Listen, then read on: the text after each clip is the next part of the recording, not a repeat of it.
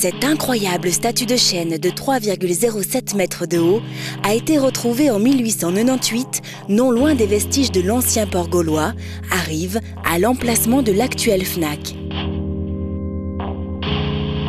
Mais de qui s'agit-il?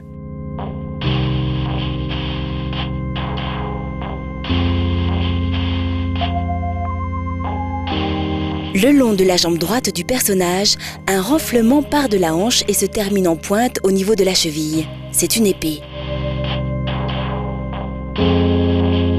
Dans la main droite, repliée contre le corps, le personnage tient un objet circulaire, un bouclier, un équipement guerrier complété par un casque à cimier.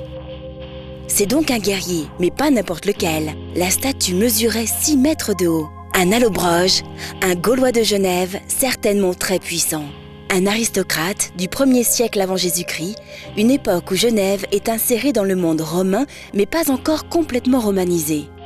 Un Genevois d'il y a plus de 2000 ans.